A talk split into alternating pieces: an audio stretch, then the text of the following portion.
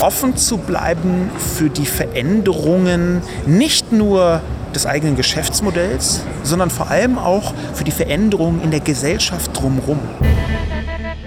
Herzlich willkommen. Das ist eine Sonderfolge der gelben Couch. Steffen Schmidt trifft Sascha Lobo auf ein paar Worte in Sachen Digitalisierung.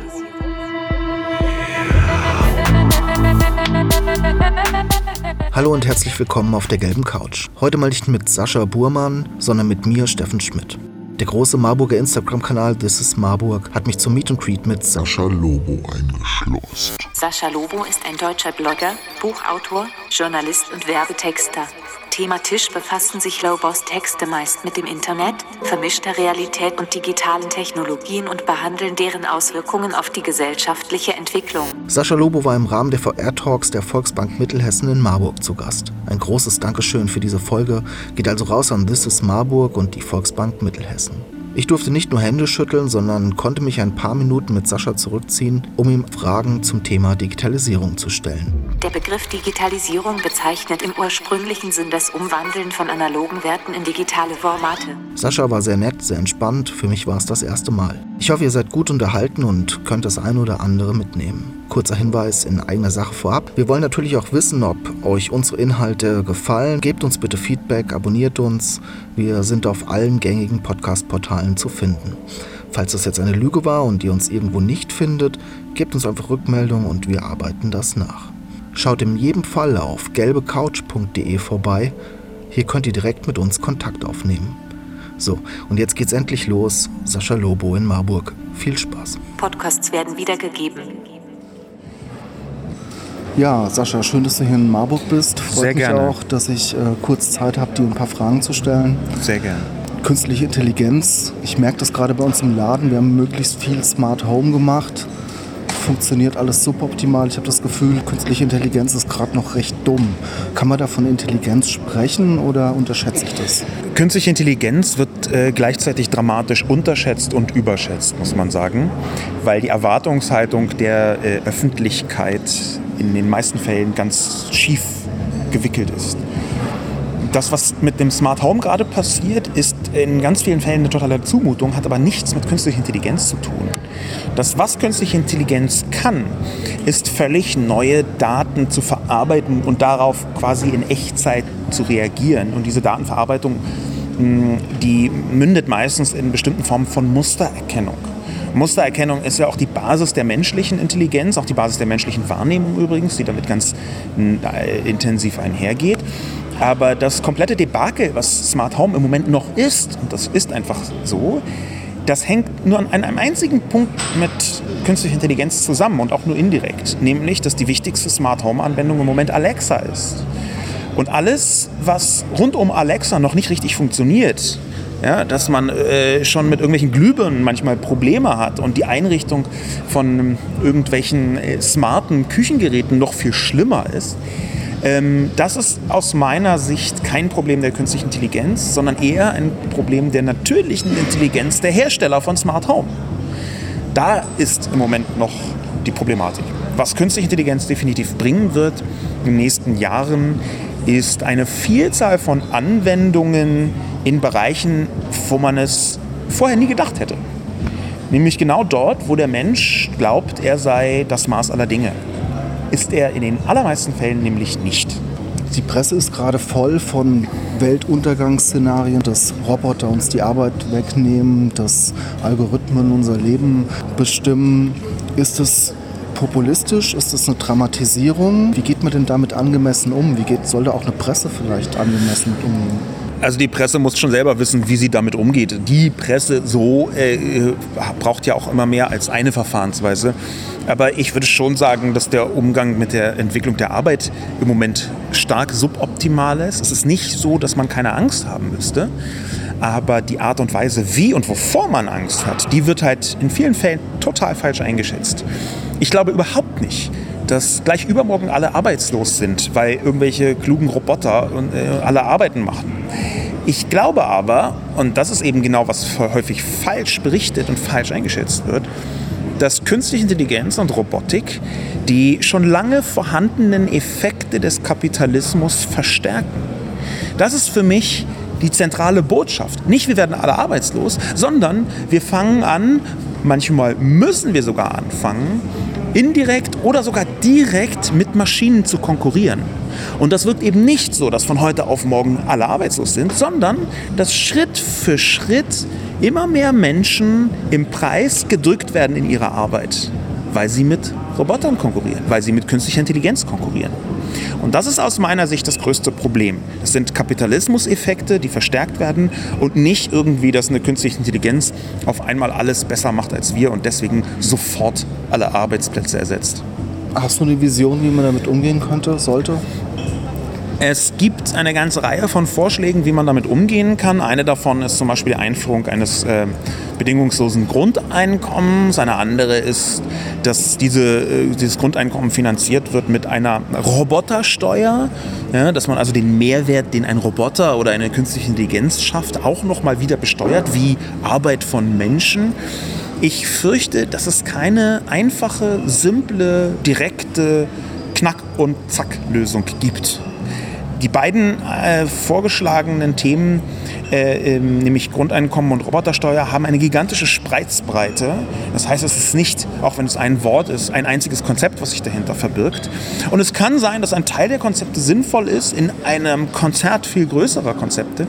In den meisten Fällen würde ich aber sagen, ist das für mich noch zu unausgegoren. Das eine wie das andere, um die Antwort zu sein. Äh, man merkt an meiner etwas ausweichenden äh, Laberei. Ich habe keine Antwort darauf. Es ist nicht so, dass ich sage, ja klar, hier kein Problem, ich bin ja Experte für Arbeit und X und Y und Z. Äh, wir müssen einfach nur hier drücken, da drücken und dann ist alles fertig. Ich glaube, wir müssen die Antwort erst noch erarbeiten. Aber du sprichst be bewusst von einem bedingungslosen Grundeinkommen, weil es dieses Konzept des bedingten Grundeinkommens. Bedingungslose Grundeinkommen ist erstmal nur ein Begriff, äh, die die ganze Diskussion ähm, bündelt sich unter diesem Begriff. Äh, und BGE ist die Abkürzung, die dann zum Beispiel im Netz häufig benutzt wird. Ähm, welcher Art das aufgestellt ist und ob am Ende, am Ende vielleicht doch Bedingungen da sind, ähm, das muss in einer Konzeption erarbeitet werden. Ich bin auch anders als früher nicht mehr uneingeschränkter Verfechter des äh, bedingungslosen Grundeinkommens, weil ich gesehen habe, dass in bestimmten Stellen die Konzepte nicht so durchdacht sind, wie ich das vorher gedacht habe. Das nur nebenbei. Ich glaube aber schon, dass sich Arbeit insgesamt ziemlich dramatisch ändert und dass deswegen auch die gesellschaftliche Auffassung von Arbeit sich verändern muss.